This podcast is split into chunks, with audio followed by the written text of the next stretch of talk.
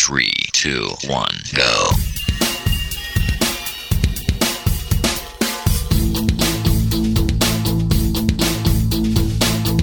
Enredando, la informática que se escucha.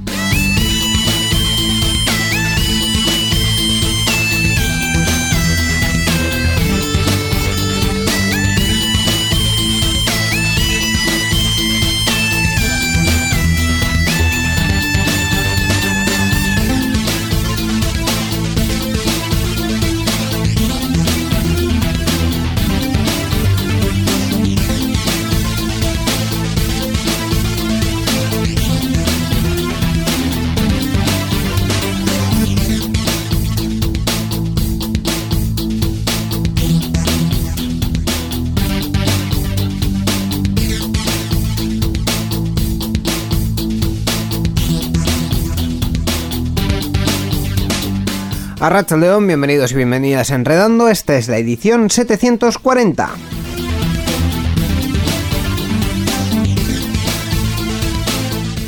Una edición en, la que también estamos de estreno en parte porque es, eh, como bien va a apuntar Miquel en este momento, una edición en la que vamos a tener por primera vez esta temporada las secciones habituales. Eh, sí, más, sí, más Todas o, más las o menos. habituales. Efectivamente, eh, este es el, el primer, el segundo programa de temporada, pero es el primero en el que, eh, además de, de las noticias, vamos a tener a nuestros compañeros Gaiska y Roberto que nos van a traer un podcast y eh, un, Un videojuego, videojuego, eso es, recomendado. eso es. Así que hoy eh, tendremos este un poquito un poquito de contenido extra entre comillas, no sé si si fue el primer programa, el programa anterior fue el primer programa de la vida de enredando que escuchasteis, pues este trae más contenido que el anterior. Yo qué sé, eh, eh, lo tengo que Distinto, vender es un, programa distinto, ligeramente distinto. Eh, generalmente, no mucho No tampoco, mucho, no porque mucho. los que lo hacemos somos los mismos. Eso ¿eh? es. Hablando de los que lo hacemos, voy a ir eh, avanzando ya que eh, vamos a estar uno menos, porque hoy eh, Borja Arbosa, que nos suele acompañar en la sección de noticias, por motivos familiares no ha podido estar con nosotros en este programa, así que eh, la primera parte va a ser muy dinámica y muy fresca y muy maravillosa con Gaiska y con Roberto, y luego nos tendréis que aguantar a Miquel y a mí hablando sobre tecnología. Eh, que no se diga que no, os lo hemos avisado. Eso, Entonces, el, que, avi- el que avisa no es traidor. Efectivamente. Pues yo creo que con esto, Miquel, podemos ir empezando, podemos ir abriendo los temas y podemos ir ya con todas las cuestiones del programa. Adelante. Participa con nosotros en Enredando. Envía tus mensajes al email oyentes@enredando.net o a través de nuestra página web en www.enredando.net. También estamos en Twitter. Sigue al usuario Enredadores. Esperamos tus comentarios.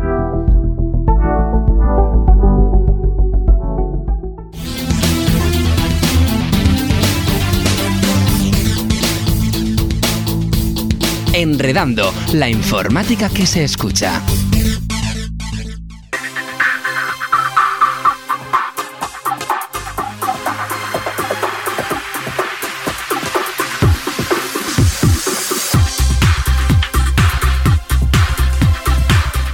Es la primera ocasión que en Enredando en esta temporada escuchamos esta sintonía, lo que quiere decir que es la primera vez que vamos a hablar de un tema concreto, concretísimo, De videojuegos. efectivamente en Enredando durante esta temporada. Eh, en nuestra línea continuista, como yo creo que ya ha quedado bastante patente, a Bueno. pesar de que esta temporada ha habido cambios, no os voy a sorprender si os digo que quien viene a hablarnos de videojuegos es él, el presentador mm, y director de Gaming Room, y también... eh, Quizá la estrella del verano, mm, quizá sus streams han sido más seguidos que los posados de... em, ¿Cómo se llamaba esta? De Ana Obregón. No lo sé.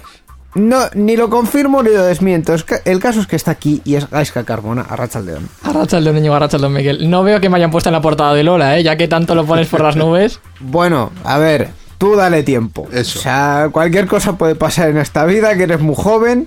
Lo digo yo, que soy un, may- un señor mayor, Uy, claramente. tú mayor dices, sí, sí. Efectivamente. Lo gracioso es que no ha acabado lo que hemos empezado.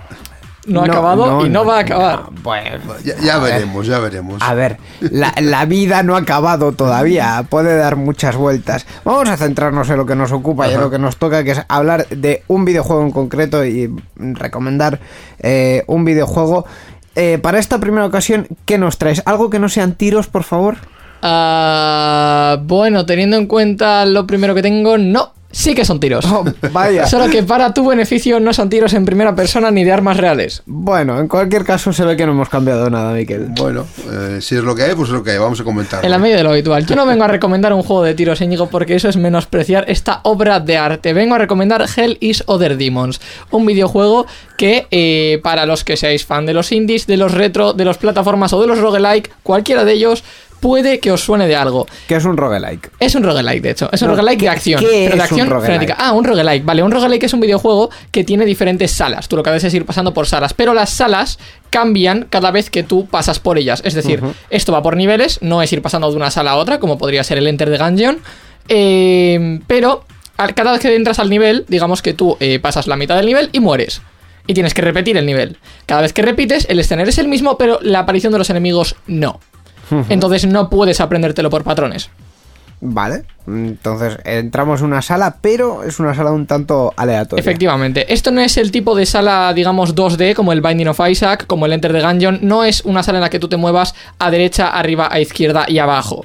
No. Esto es. No es, no es las salas del Super Mario donde del Super Mario 64 donde todo carga en el mismo sitio. Y Efectivamente, no es como para, para la gente que puede que sea algo más eh, mayor en ese sentido, no es como un Pokémon. Todo un Pokémon es un falso 3D, a fin de cuentas, porque tú dices, vale, sí, es 3D, estoy viendo que la casa tiene tres dimensiones, sí, pero a fin de cuentas tú lo que puedes moverte es con, en, en una, en, en una en unidireccional, vaya. En Entonces, eje. para arriba, para abajo, izquierda o derecha. Ya está. dos ejes, sí. Eso es, vale. Pues en este caso tenemos eso, pero digamos que es visto desde una perspectiva delantera, desde una perspectiva frontal, como podría ser el Blasphemous. Es un juego de plataformas, a fin de cuentas. Tienes un escenario en el que tienes unas plataformas determinadas y tienes que ir moviéndote entre ellas para matar todas las oleadas de enemigos que te vienen. Es un juego desarrollado por Cadel Monster Games y publicado por Congregate. Y salió para, para Steam, en Windows, eh, el 20 de mayo de 2019, pero se regaló en Epic Games. Que es la razón por la que yo he podido jugarlo. Eh, Somos gamers, pero somos pobres. Efectivamente, es lo que tiene. Oye, Está si disponible es para. gratis, eh, se aprovecha lo Bueno, es gratis durante una temporada, esa es la cosa. tiempo, pues bueno. Epic te regala juegos cada semana. Os recomiendo, sinceramente, que vayáis a ver lo que regala cada semana. Cambian los jueves a las 5 de la tarde, hora española. Eh, está disponible para ordenador, mediante Epic y mediante Steam. Y para la Switch también. Solo que, sinceramente, jugar esto en Switch tiene que ser mortal. Aviso. Aviso a navegantes. Bueno, oye. Bueno, La historia del videojuego es nula. Tal cual. O sea, no hay historia. A ti te vienen, te sueltan una anotación y te dicen, pega tiros. ah, bien. Ya está. Sin motivo, sin razón ninguna. Literal. Ah, la, La premisa- a lo loco, a lo loco. La premisa como tal es que es un juego de, como hemos dicho, estilo roguelike, de acción constante y frenética y de píxeles grandes. ¿Por qué se llama así? Pues porque los personajes están bastante pixelados. O sea, es- está hecho con esa idea. Es un juego que no ocupa casi nada. Eh, y encarnas a un mercenario encargado de eliminar demonios por salas. Ahí está, de donde viene el roguelike. Y el modo arcade, porque tiene varios modos, que eso es lo gracioso. El modo arcade cuenta con múltiples personajes que tienen diferentes eh, stats, Sí, al principio del juego. características. Eso, diferentes características que pues les potencian el daño o la vida o la velocidad o depende de cuál sea tu estilo de juego. Y la campaña solo te deja jugar un avatar que es el principal. Entonces, ¿cuál es la cosa? Una de las mejores cosas que tiene este juego y que tienen la mayoría de juegos de este estilo es la banda sonora. Y te lo puedo asegurar. O sea, es una banda sonora al nivel del Doom. Está hecha con esa idea, básicamente. O sea, la premisa es la misma. Mm, Matar demonios en el, en el infierno. Vale. Eh, en el modo de campaña, esto me hace mucha gracia. El, el modo de salas, la distribución de las salas como tal, se podría asemejar un poco a las ramas del Mario Bros. Sí. Solo que tú en el Mario Bros. pues te desplazas por el mundo y ves las cositas moverse y aquí son literalmente números, en plan de pasando por salas. Pero tiene esa división, por así decirlo. Y eh, cada X salas que pases o tal, tienes bosses o tienes tiendas en las que vas comprando diferentes armas, etc. Y una de las cosas que me gusta es que las tiendas, cuanto más avanzas, mejor es la tienda. Es decir, mejores armas te deja comprar. Y mejores mejoras también te deja comprar. O sea, tú no puedes llegar a la tienda al principio y decir, ah, ya está, aquí puedo comprarme lo que me dé la gana. No. no. En esa tienda tienes unas armas, llegas, das más pasos, llegas a la siguiente tienda, tienes otro tipo de armas. Mejores etc. armas. Eso es. Puede que no mejores, pero sí más adaptables a tu estilo de juego. Ajá. Que esa es la otra cosa. Porque cada arma va bien con un estilo de juego, con unas mejoras. también un espacio. Eh, tienes mejoras y tienes armas, pero también tienes espacio de la mochila. Y tienes que comprarte el espacio de la mochila. Entonces hay mejoras que ocupan X espacio, hay armas que ocupan X espacio. Entonces no es me compro una mejor arma y ya está, gano. Sino que a lo mejor las mejoras que llevas son más compatibles con el arma principal o tu arma secundaria son mejores con eh, son más compatibles con las mejoras principales. Es depende del estilo de juego y depende de los combos que tengas con el arma y tal. Si tienes una escopeta, por ejemplo, pues te va a rentar más, te vas a tener que pegar a los enemigos para hacerles más daño. Entonces a lo mejor te renta llevar las botas que hacen que cuando saltas encima de un enemigo lo pinchas y lo matas. Por ejemplo, porque te vas a tener que pegar a ellos de todas, todas. Sí, claro. Entonces, ese tipo de cosas. Eh, la paleta de colores, y esto me gusta mucho, se centra en los tonos negros, morados y rojos. Un fondo, el, el escenario y tal, que a veces incluso puede llegar a ser confuso, pero eh, contrasta mucho con el blanco de los personajes, porque los enemigos no lo son, pero el, protagonista principal sí. Entonces, no tienes que estar mirando a tu protagonista para saber dónde está. Eso es lo Claro. bueno. Lo ves con el rabillo del ojo y puedes estar todo el rato mirando las oleadas de, las oleadas de enemigos. Eh, luego, cada arma tiene sus peculiaridades. O sea, hay armas, por ejemplo, que están hechas para literalmente ponerte en medio porque disparan hacia adelante y hacia atrás. O hay una que es un rayo, entonces te renta que estén los enemigos juntitos, cosas así. Eh, aparte de eso, el modo. Tienes. Hemos hablado del modo arcade y del modo volcán. En el modo arcade es un avance de salas constante, es aún más frenético. Si de por sí la historia es frenética, el arcade lo es aún más. Que me parecía difícil de por sí. Eh, y lo que haces es vas mejorando el arma con el que empiezas. Cada X enemigos que mates, a lo mejor te aparece un arma en el aire y vas, la coges y a la otro arma. Y las mejoras las vas pillando según subes de nivel. Entonces tienes que matar a X enemigos para subir de nivel y pillas una mejora, eliges entre tres, etc. Y luego está el modo volcán, que el modo volcán, no sé, a lo mejor eh, a ti, Mikel, a lo mejor no tanto, pero Iño, a ti te debería sonar. No sé si te acuerdas de un marcianito verde, un juego para móvil, de un marcianito verde que iba saltando sobre plataformas y tenías que mover el móvil hacia un lado y hacia otro para que saltase sobre una plataforma en específica y fuese subiendo. Sí, sí, sí. De- Pues es- fue de los primeros juegos de móvil que jugué. De hecho, me acuerdo. No sí. me acuerdo de cómo se llama. ¿Cómo se llamaba aquello? No sé. Anyway. Pues ese juego. Eh, pues el modo volcán es eso, literalmente. Solo que vas saltando y daseando constantemente, porque hay dash en este juego, es también frenetismo. Eh, vas saltando, daseando, no tienes arma y te van apareciendo enemigos. Entonces es cada vez más rápido, los enemigos cada vez más difíciles, no te dejan pasar, obviamente. Y eh, tienes que moverte cada vez mejor. Es- está bien hecho para cuando tengas que pillar movilidad y no sea todo el rato disparar. Y, y eso es lo que tiene. Entonces, pues mm, la pantalla por debajo va reduciéndose, por eso se llama volcán, porque tienes la lava Sí. que va subiendo. Y la cosa está en que tienes que tener en vida, en, tienes que tener en cuenta dos cosas. La vida, porque los enemigos que te aparecen en el camino te hacen daño. La lava y, o sea, la reducción de pantalla que va con la velocidad, etc, etc. O sea, es, es un modo bastante potente. Y luego ya podemos pasar a las partes positivas y negativas. Vamos con ello. Positivo.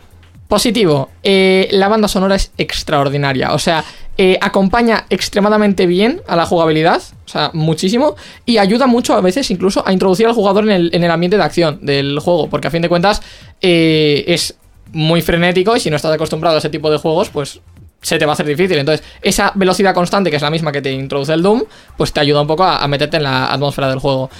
Eh, también el estilo retropixelado, Ujú, de, de píxeles, pero sin renunciar a los FPS. Puedes jugar este juego a 60 FPS. ujú. 60 FPS, un juego retro. Eso está muy bien porque le da una fluidez que te ayuda. Efectivamente. Y tienes un personaje hecho de 8 píxeles de alto, pero no renuncias a los FPS. eh, lo cual está muy, muy bien. Porque además, lo gracioso es que el juego no ocupa nada. O sea, creo que no pasa de los 300 megas. Y es un juego de ordenador. Eh, luego, la paleta de colores es perfecta para enfatizar. Además, que se usa mucho también en el mundo principal para diferenciar los, los mundos. Primer mundo, rojo. Segundo mundo, eh, marrón. Tercer mundo, verde. Cuarto mundo, morado. Entonces, estás un poco en ese ambiente y va cambiando para saber también las tiendas, los jefes, etc. Y luego la dificultad ascendente por los tipos de enemigos que aparecen en el entorno y su número. Es decir, eh, a ti te aparece un enemigo nuevo y a lo mejor en los siguientes 5 niveles lo que te van apareciendo es más cantidad de ese enemigo a lo largo del tiempo. Los niveles son más largos, salvo que seas Jesucristo y te lo puedas pasar rápido. eh, o salvo que tengas una táctica que sabes cosas que nosotros no. Además, las plataformas en las que apoyarse también van reduciendo, son más pequeñas, o tienes trampas, o tales como en el primer nivel tienes la plataforma base, supongamos el Super Smash Bros. Sí. Plataforma base, dos plataformas más altas y una tercera aún más alta. Pues a lo mejor tienes eso. Pero luego pasas de nivel y a lo mejor abajo te aparecen unos pinchos. Y luego pasas de nivel y a lo mejor no tienes más que tres plataformas que su hueco es ínfimo. Entonces tienes que estar controlando los saltos, los dashes, eh, los enemigos que no te peguen, usarlos para botar sobre ellos como haces con los champiñones en el Mario Bros, cosas así.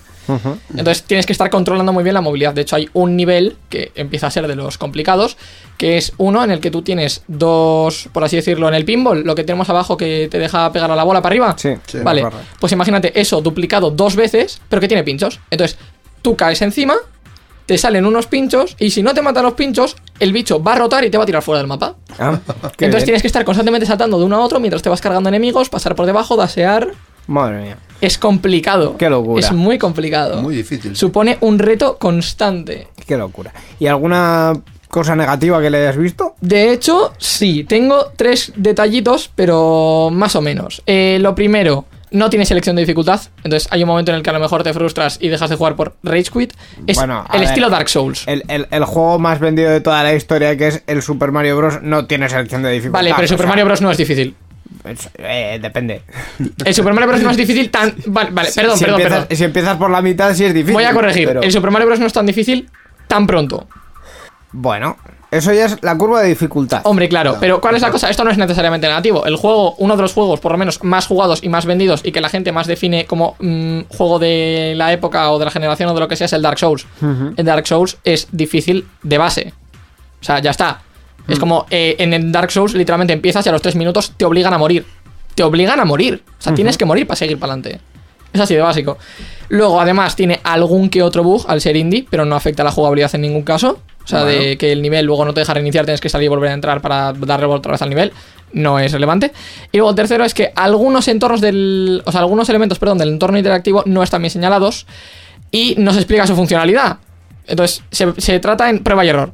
La cosa está en que hay algunas cosas que no ves, como los pinchos, por ejemplo. De repente hay un momento en el que te pinchas y dices, ¡eh! ¿De dónde? ¿Por qué? Porque, ¿De porque dónde viene? ¿Por eso qué es por la paleta de colores, porque todo es muy parecido. ¿Cuál es la cosa? Es prueba y error. Entonces, no es necesariamente negativo tampoco, es un punto que he añadido, pero no es negativo. De hecho, te, te hace estar todavía más alerta. De por sí, de lo que te pone la banda sonora, de las pocas plataformas que tienes y de los enemigos que te van apareciendo. Entonces yo entiendo que con toda esta cuestión la nota final será alta. La nota final, sabes de sobra, Íñigo, por si no has aprendido en la temporada anterior, que no hay nota. Bueno, esto sigue estando aquí en el guion, yo no, no sé. Es un juego que verdaderamente es muy bueno. Si os gustan los indies, tenéis que probarlo. Si os gusta el frenetismo, tenéis que probarlo. Si os gusta cualquiera de los géneros que hemos mencionado, tenéis que probarlo. Y si no, también. Porque es un juego que ahora mismo creo que está a 8 euros. Eh, lo podéis pillar posiblemente de, de rebajas a 2 o en Instant Gaming o algo así. Y pa- espacio no patrocinado por Instant Gaming. Y, y además es, es una obra de arte, tal cual. O sea, Pues ahí está la recomendación de esta ocasión. Hell is Other Demons. Si os gustan los pium pium en 2D saltando para arriba, puede ser vuestro juego. ahí estamos. Gracias, Gaiska, por traernos gracias. esto. A vosotros. La informática que se escucha.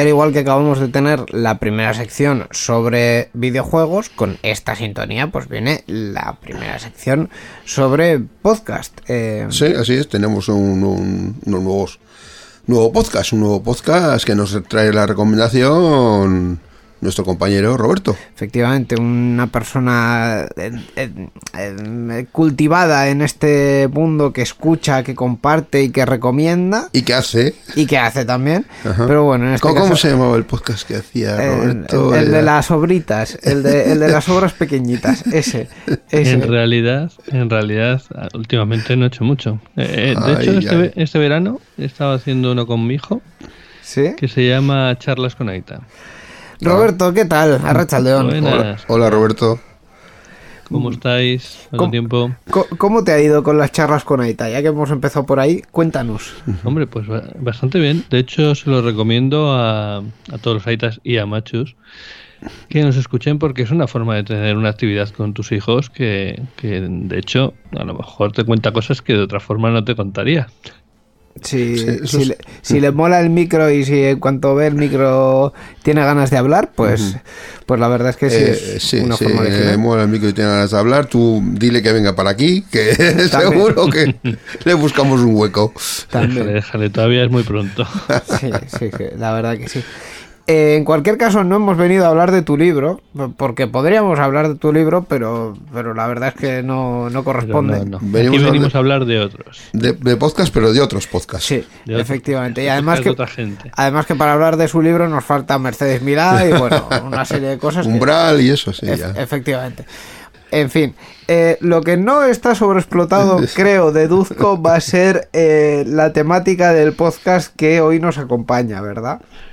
Sí, sí, pero que sepas que todos los chistes que se te ocurran ya se les han ocurrido a ellos antes. Vaya. Pero bueno, Oye, yo soy el rey de los chistes, también sé que se me ocurren.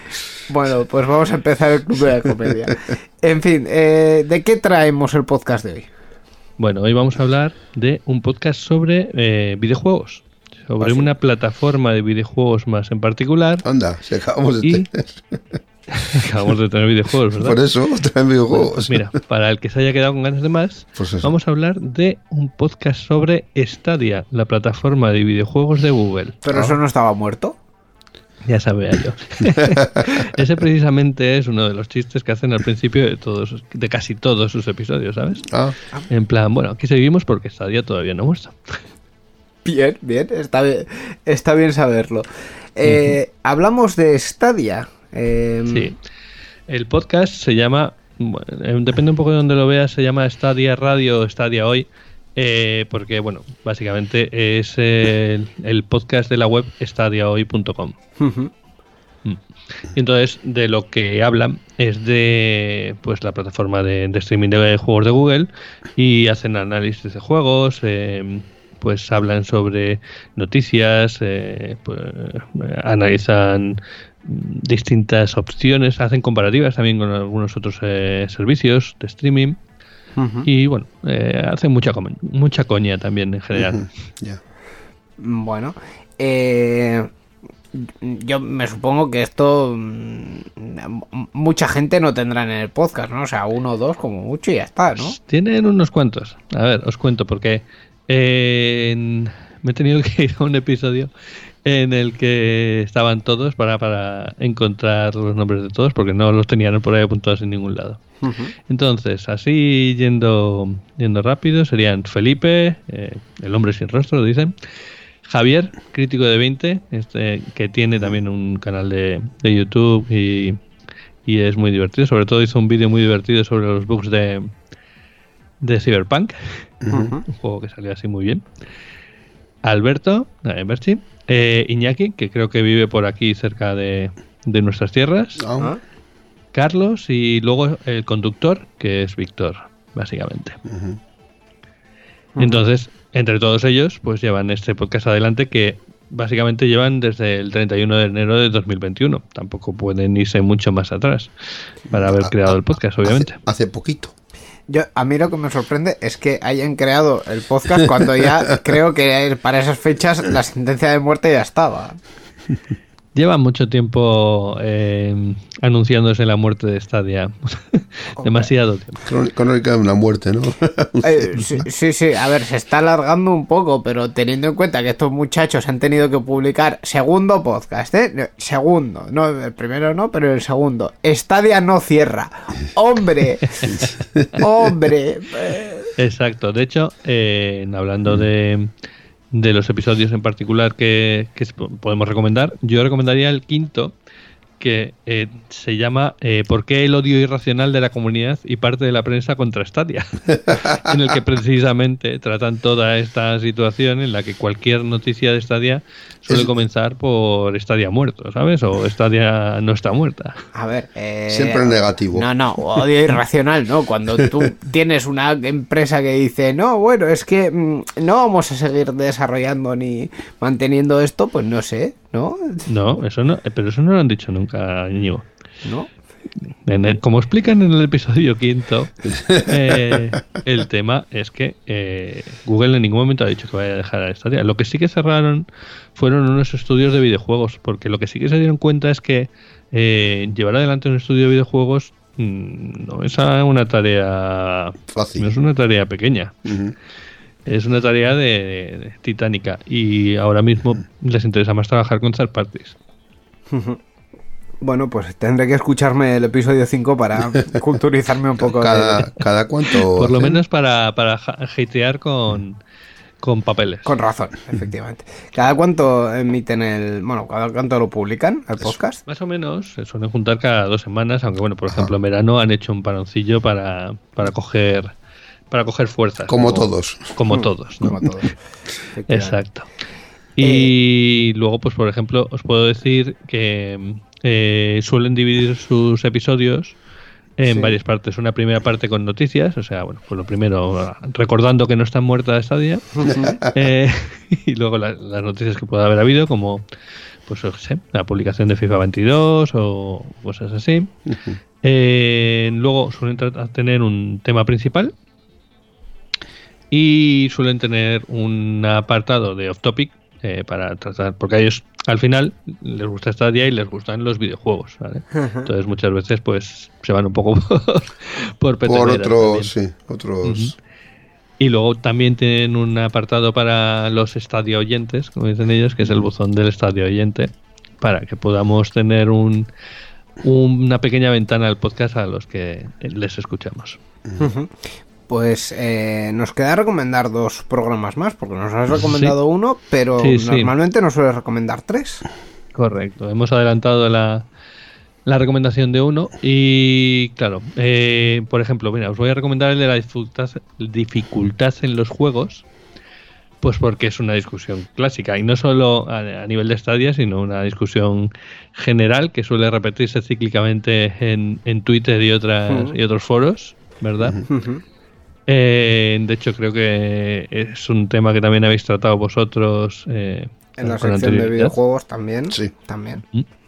Y claro, ellos eh, pues también lo han tratado. Además, hay que tener en cuenta que Stadia es una plataforma que una de las principales ventajas que te venden es que es, eh, digamos, encender y listo. y funcionar Sí. en cualquier lado. Con lo que para los que tenemos hijos y, y similar, pues eh, resulta muy, Cómodo. muy atrayente. Porque tenemos muy poco tiempo. Sí. Eh, de hecho, como decían ellos en el episodio, un- los niveles de dificultad no deberían venir por mm, fácil, medio, difícil, sino debería ser eh, chaval de 16 años viviendo con sus padres, eh, joven profesional o padre de tres hijos. Soltero, ennoviado, casado. Más o menos. Bueno, claro. dentro también habría sus niveles dentro de cada uno igual, ¿eh? Eh, Todo se puede apurar. ¿Y un, programa más que nos recomiendes? Pues mira, eh, el- en el episodio 13, el tema principal del que hablaron eh, fue si no estaba, eh, bueno, para empezar, cuántos usuarios somos en Stadia y si Stadia no estaba desaprovechando un poco el tema de la escasez de consolas, porque ya sabéis que ha habido problemas de, de estocaje con las consolas de nueva generación, las Xbox y las PlayStation, y al fin y al cabo Stadia se había quedado un poco como el, eh, la consola de nueva generación que no tenía problema de esto, básicamente porque no hay no hay algo físico. Entonces, mm, bueno, eh, de- la verdad es que el marketing de Google lo entienden ellos y Dios en las alturas, porque Yo creo que ni ellos, pero bueno. exacto. Entonces, bueno, pues ahí se preguntaban un poco cómo qué rumbo seguía eh, Stadia y hacia dónde querían ir, porque parecía un algo que deberían aprovechar y no estaban haciendo. Pues eh, ahí esas tres eh, recomendaciones. ¿Dónde tenemos el podcast Stadia hoy? Mm. Bueno, pues el podcast, como os decía, es el reflejo de, o bueno, a- acompaña a la web de Stadia hoy, así que, perdón, ese es el sitio más fácil donde encontrarlo y bueno, eh, por lo demás, pues en la mayoría de los podcatchers lo, lo vais a encontrar sin problemas. Ajá. Stadia hoy, ¿no? Es la página web. Stadiahoy.com. Stadiahoy.com. Ajá. Pues esa es la recomendación de un podcast que no está muerto para una plataforma de videojuegos que tampoco está muerta. Así Pero que lo parece. bueno, eso ya es otra cuestión. bueno, bueno. Gracias por traernos esta recomendación, Roberto. Nos escuchamos en la próxima.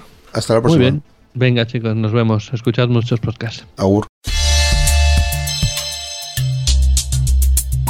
Si te gustan nuestros programas, suscríbete y apóyanos. Puedes entrar en patreon.com barra euskadigital y desde 2 euros al mes tener acceso anticipado a todos nuestros programas, además de un podcast exclusivo con todos los secretos de la radio. También puedes hacerte suscriptor de nuestro canal twitch.tv barra euskadigital e interactuar con nuestros directos, además de tener la opción de volver a verlos en diferido.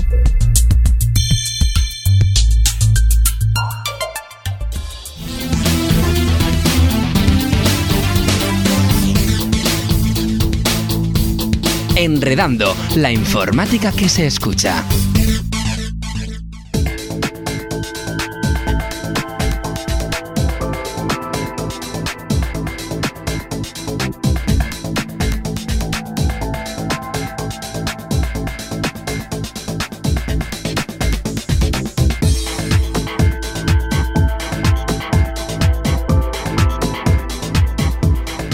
Y después del videojuego y del podcast, vamos como siempre con la actualidad de GNU Linux y vamos a comentar una de las eh, noticias más destacadas. Realmente suele Más ser, habituales. también más habituales, eh, suele ser este mes. La, la noticia así como que más brillo y esplendor da al semestre prácticamente Sí. porque una vez más tenemos nueva versión de Ubuntu. Eso es, el mes de octubre es mes Ubuntu, debido al lanzamiento de una de las dos versiones que esta conocida distribución lanza cada año. La otra se lanza en marzo. Así que ya tenemos disponible la Ubuntu 21.10, con nombre en clave Impis Indri. ¿Qué es este travieso Indri, el Indri es un tipo de lemur, el más grande que existe en la actualidad. Eh, bueno, pues este Impis Indri viene con algunas novedades que vamos a comentar aquí. Entre las novedades se encuentra el kernel eh, Linux 5.13 y Mesa 21.2 como componentes destacados. Además podemos destacar también que por fin se incluye Genome 40. Otro cambio que salta a la vista es que se ha añadido el color claro al tema de Yaru para GTK. Este es el tema por defecto de las aplicaciones y lo destacamos porque hacía mucho que Ubuntu no dejaba el oscuro atrás. Eh, también en esta versión, por primera vez, el navegador de Mozilla, el Firefox, no estará disponible en los repositorios oficiales y solo se podrá instalar como paquete Snap por defecto. Esta decisión pues, ha creado mucha, mucha controversia en la comunidad, pero ya nos ocuparemos de ello pues, en otro momento. Yo que te iba a preguntar de esto, eh, precisamente de esto, pues nada. Bueno, es, en fin, eh, entraremos en detalle más adelante. o Vale, bueno, vale, en vale, fin, vale. está muy recientito el tema. En cualquier caso, si nuestros oyentes están interesados en probar esta distribución, la página oficial la vamos a comentar aquí y es ubuntu.com. Fácil y sencillo, ubuntu.com para ver las novedades y para descargar esta nueva versión 21.10 en la que también, por cierto, se basa en muchos eh, muchas Sí. otras distribuciones, pero están las oficiales, que son las que tienen escritorios diferentes de la misma, y luego están las que están basadas en ella, pero no tienen relación, digamos, directa con, con la oficial de Ubuntu, con la principal. pues eh, efectivamente es- esta versión no es LTS, ¿no? No, no, no, esa es la anterior. La, La anterior. la 2104 fue LTS. Pues nada, en esta ya 21, vamos ¿Fue eh, 2104? Ahora no estoy seguro si la anterior o, o hace más tiempo, pero bueno, en cualquier caso, que esta no es. esta no es. Perfecto. Pues mira, esta ya es más para experimentar, para, para probar cositas nuevas. De- esa tiene el soporte habitual de nueve meses, creo que es. Nueve, sí. Eh, las LTS tienen soporte extendido dos de, los dos años. Eso. Eso es. Muy bien, pues esa es la nueva versión de Ubuntu, la 21.10, y esa es la noticia de GNU Linux, que Sí. como siempre nos ha traído el Gloop. El GLUB, que es la Asociación en Vizcaya de Usuarios GNU Linux, que se dedica a promover el uso del software libre tanto en el ámbito público como en las empresas y usuarios particulares. Y por supuesto tenemos nuestra página web, página web en la que aparecen todas las noticias que estamos comentamos aquí en estas, en estas secciones. Por supuesto, esta noticia estará extendida y ahí sí que vamos a hablar un poquito más en detalle de lo de la, la controversia esta por el por el Firefox. Así me gusta, vendiendo bien el hay que vender el producto para que vayan a ver a la página de Glub. Voy a decirla, glub.biz, glv.b y latina z. La informática que se escucha.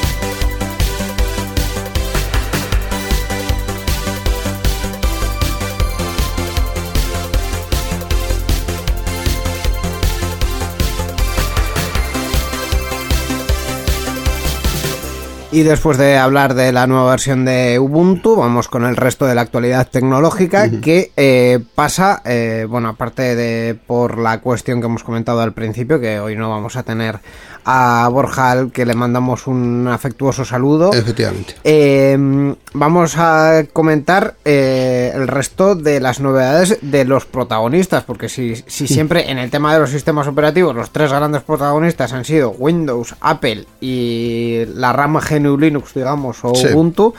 eh, esta vez tenemos para todos. O sea, tenemos. eh, eh, Hemos hablado ya de Ubuntu. que ya hemos hablado. Y tenemos también Windows y Apple. Vamos a empezar por Windows eh, de forma un poco desestructurada porque realmente eh, ha habido muchas cosas sobre Windows 11. Eh, empezando por Windows 11 en sí, itself, ¿vale? Porque Windows, Microsoft decía que Windows 10 era el último Windows que te debías instalar y parecía Eh, bueno, que, que. Microsoft diga una cosa y haga otra, yo ya no. Ah, no- bueno. yo ya, eso no me parece raro, porque es lo que hace habitualmente. Ah, yo tenía fe, o sea, yo... tú eh, eres un. yo- un- yo creí Un, en- creye- un creyente en Windows, eres tú, ¿no? No, en, no, en Windows no, pero sí que es cierto que yo veía un, un camino que estaba llevando Microsoft hacia olvidarse un poco de los sistemas operativos y decir, bueno, nuestro producto, nuestro lo que podemos vender son las licencias y los paquetes de Office, los servicios en la nube, eh, servicios a, a grandes empresas y tal. Sí. Eh, pero yo creo que se han dado cuenta que eso también lo hacen otras empresas. y igual ahí competir en eso les ha fastidiado un poco, Ah, igual, ¿eh? No creas, ¿eh? Porque Sí. no, no muchas empresas te, te van a ofrecer un directorio activo integrado entre tus máquinas de la oficina y la nube de Microsoft donde puedes tener un webmail y movidas y OneDrive y todas estas Bueno. movidas. Entonces, eh, realmente tienen un producto con el que yo creo que pueden competir a, a servicios lo que les dé la gana. Eh, lo cual a mí me, me produjo mucha sorpresa cuando de repente en, en plazo de tres semanas pasan de presentar Windows 11 a que lo tengamos ya disponible para instalar y que realmente me quedé un poco diciendo, bueno, pues, pues no sé, el último Windows, eh, no sé, yo si cuento 11 viene después que 10, si el último era el 10, ¿por qué tenemos el 11? No entiendo nada. Bueno. Eh, más allá de esto, efectivamente, eh, fue, vamos, una cuestión de semanas entre el anuncio y, y La, presentación, sí, entre el la- lanzamiento. Entre la presentación y el lanzamiento. eh, en un Windows que realmente trae pocas cosas. La mayoría de ello es estético, son cambios visuales, es poner los iconos de la barra de abajo en medio en vez de a un lado, es eh, renovar algunos menús. Eh, en los que por cierto Windows mm, es un máster en, en, en menús antiguos, o sea, hay menús que eh, literalmente están llevan así desde Windows 3.1. Sí, es es sí, de vergüenza. bueno, oye, si la cosa Bueno. funciona, ¿por qué vas a cambiarla? Sí, sí, pero si tú me dices que el nuevo Windows tiene un estilo maravilloso, no sé qué, eh, por lo menos, yo que sé, el panel... Que sea de- verdad, Claro, el claro. panel de control de sonido, pues actualízamelo un poco, que sigue siendo el mismo, pues eso, que, Mm. que Windows 7 y hay cosas peores. Sí. Eh, en cualquier caso, eh, cambios estéticos, no mucho cambio de funcionalidad, hay alguna eh, cosita. Eh, Eh, de todas formas, yo tengo dudas de que si este Windows va a ser el bueno, uno de los buenos o de los malos. Porque ya sabes que van de dos en dos. Cada sacan uno bueno y uno malo, uno bueno y uno malo. Entonces, Este es- el 10 se supone que era el bueno, aunque no sé yo. Sí, sí, fue el 7, Sí. 7 bueno, 8 malo y 10 bueno, porque el 9 se lo saltaron. este Windows yo creo que es el de experimentar. Tocaría, este toca malo, yo creo, ¿eh? Por el 11, vamos. A ver, el, el 12 será el bueno, entonces. Yo, yo creo que va a ser el irrelevante. Es decir, Sí. eh, con lo que han sacado, porque realmente eh, hay empresas que ya están haciendo pruebas con Windows 11 y tal, y dices, bueno, eh, aquí lo que hay son cuatro cosas visuales Sí. y no ha cambiado mucho más. Entonces, eh, realmente esos son los cambios que yo esperaría de un Windows bueno, pero a su vez, ¿qué me van a ofrecer para cambiarme a Windows 11? Claro. Entonces, ahí en lo de qué me van a ofrecer, abres la puerta que Microsoft innove, por lo tanto abres la puerta que sea malo. sí, claro. Entonces, eh, es el peligro de, Sí.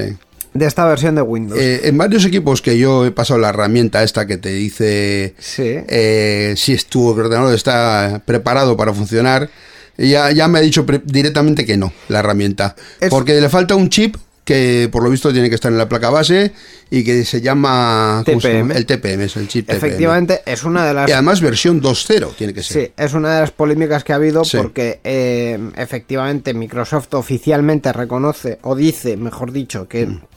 tiene que estar presente y activo el chip TPM, que es un chip de encriptación básicamente. Mm. Sí. eh, para o de guardar, codificación. sí, para guardar el, el tema de claves y cosas por el estilo, sí. Efectivamente. Eh, entonces, mm, eso contra- contradice un poco lo que luego se ha visto que en algunos ordenadores que no lo tenían o lo tenían desactivado se ha podido instalar Windows 11 sin problema. O sea que la, la herramienta que, que te tiene que decir si tu ordenador sirve para Windows 11 te dice que no, pero tú le instalas igual y, y- y funciona. Efectivamente. Ah, pues vale, efectivamente. bien. Claro, bien. además el chip TPM y en concreto la versión 2.0 Sí. no está presente en ordenadores de hace más de 2-3 años. Sí. Se puede poner de forma externa, pero mm, realmente no eh, en un PCI Express Ah, básicamente. sí, sí. Pero no, digamos que al usuario no le aporta nada, Sí. simplemente el que Windows diga que eso está validado y ya está. Pero mm, no sé, no, no hay ahí una cuestión muy, muy lógica. Yo pienso que van a tener que si no lo han hecho ya, que igual lo han hecho ya, No, igual tienen que recular. extraoficialmente han reculado, Han reculado por- porque, porque tú puedes instalarlo. lo instalas y no- Si realmente fuese un requisito necesario 100%, eh, no podrías instalarlo. Eh, yo lo que he leído en algún sitio es que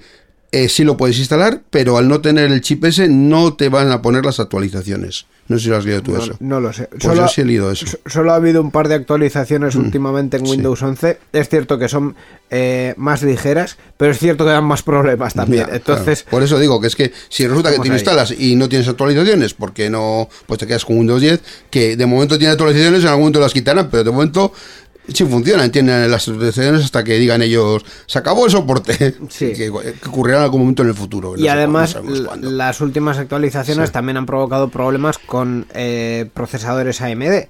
Y eh, sobre todo problemas de inestabilidad. Entonces. mm, Ah. Vaya hombre. Precisamente con los procesadores que mejor van de todos. digamos que ahí hay algunas cuestiones.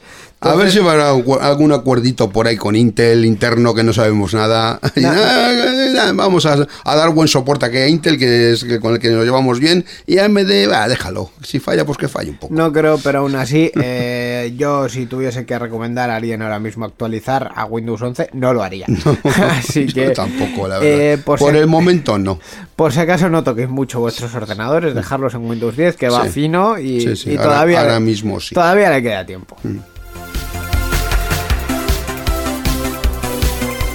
Y vamos con el tercero en discordia, que siempre ha sido el tercero en discordia. eh, Vamos a hablar de manzanas. Vamos a hablar de manzanas, vamos a hablar de Apple porque esta semana ha habido una presentación Ajá. mm, un poco inesperada que fue también un poco de un día para otro, pero sí que eh, traía un producto, una revisión de un producto que, mm, que interesa mucho a los, a los usuarios Mm. de, de Apple, que es el MacBook Pro. Sí, bueno, pues Apple ha presentado este lunes novedades en su familia de ordenadores portátiles MacBook Pro, con dos nuevos modelos de 14 y 16, programa, 16 pulgadas eh, con diseño notch para la webcam, al igual que la cámara selfie de sus iPhone, y que vienen equipados con los dos nuevos chips propios de la compañía, el M1 Pro y el M1 Max.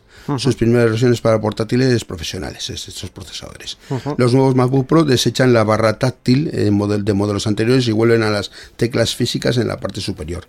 Respecto a la conectividad, estas nuevas versiones incluyen tres puertos Thunderbolt 4, un HDMI completo y el clásico cargador magnético MagSafe. Esto es, esto último que hemos comentado es lo más importante de todo esto, porque Sí. hace mm, prácticamente un año, un año, dos años, eh, Apple nos plantó encima de la mesa Sí. un MacBook Pro que tenía cuatro puertos y los cuatro eran Thunderbolt 4 Sí. que eso eh, son puertos USB-C que en los que se puede cargar se puede conectar prácticamente de todo Sí.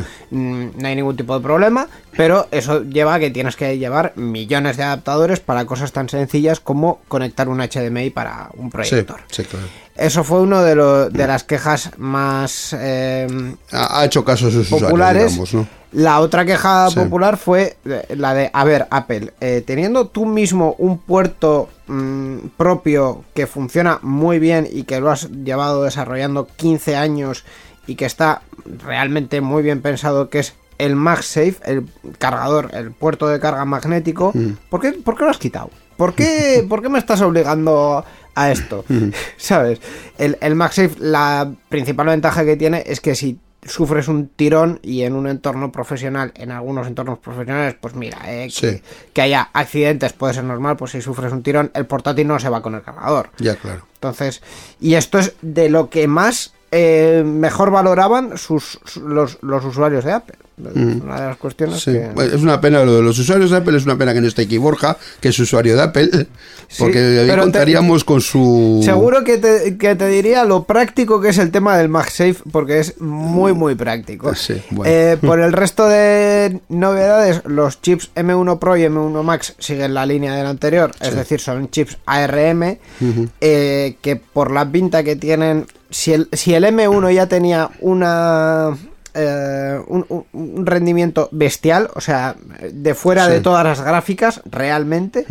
Eh, el M1 Pro y el M1 Max van a ser procesadores de, de decir, bueno, ya me Sí, quito el sombrero. siempre, Apple siempre ha tirado mucho por tener sus pro- pro- procesadores, alguna Sí. época en las que se casaron con Intel, pero No. que no se no les fue al final muy bien. Sí, una temporada sí, pero luego finalmente dijeron, no, vamos a volver a nuestros propios procesadores. Sí, porque el, el principal Sí. problema que veían es que para el consumo energético, en portátiles sobre todo, Sí. eh, no les daba el rendimiento que, que que querían.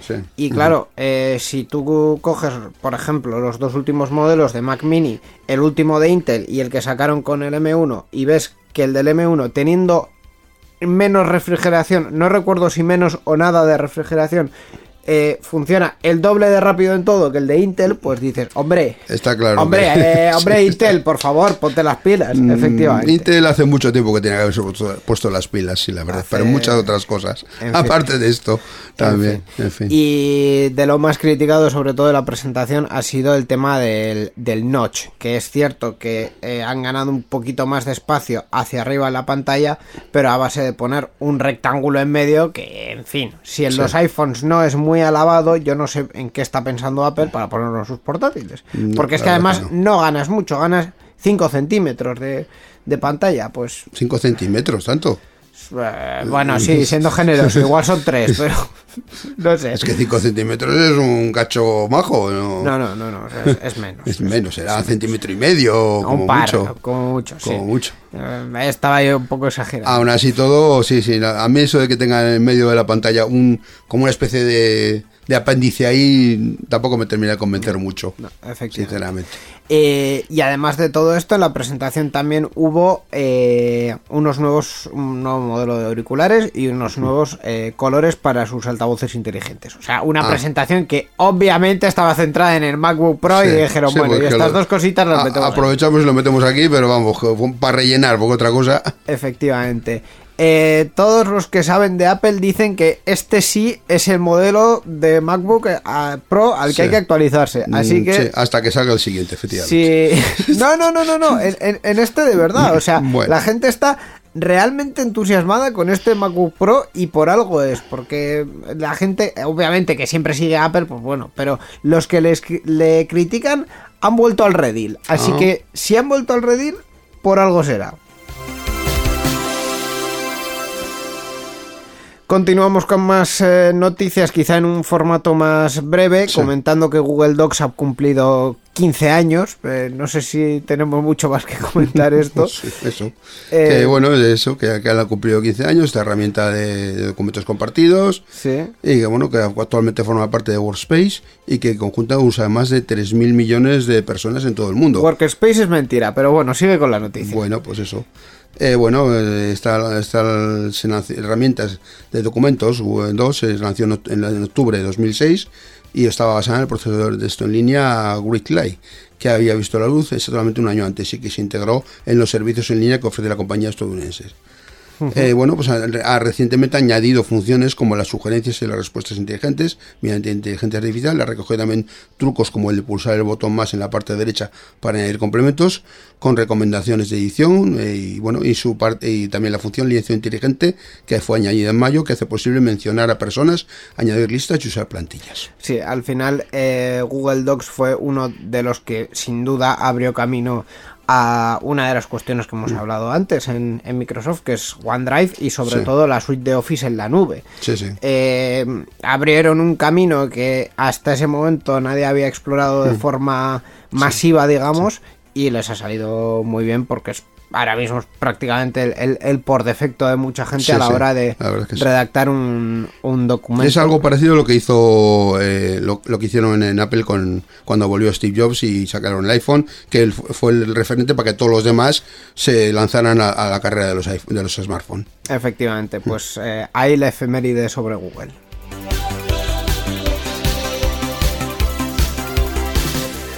Otra pequeña cuestión eh, que es muy interesante, que es una investigación sobre eh, las medidas contra la desinformación que ha tomado YouTube, que eh, se está viendo que afectan también a Twitter y a Facebook. De rebote. Efectivamente. de rebote. Bueno, pues las políticas contra la desinformación introducidas en YouTube en los últimos meses han tenido un impacto también en otras plataformas como Twitter y Facebook, donde los vídeos con desinformación se han reducido.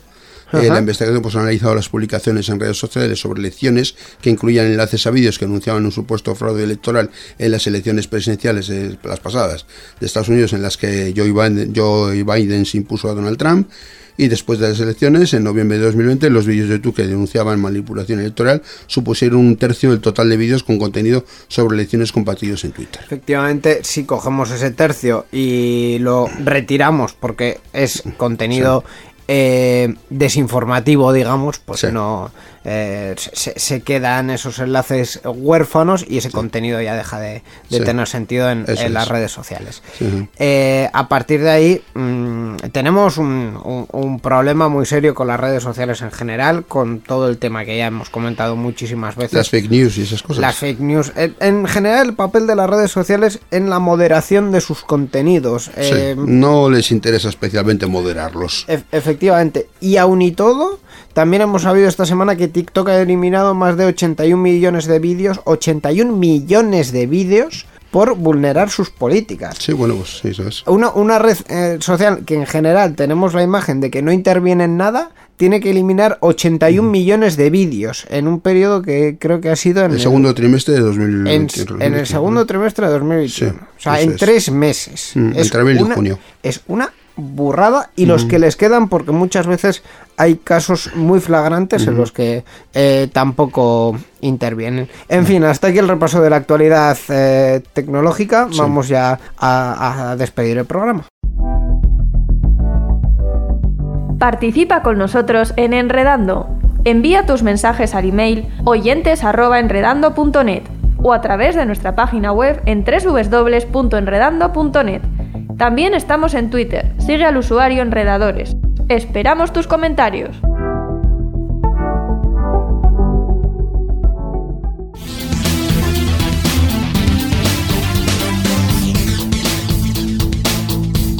Enredando, la informática que se escucha.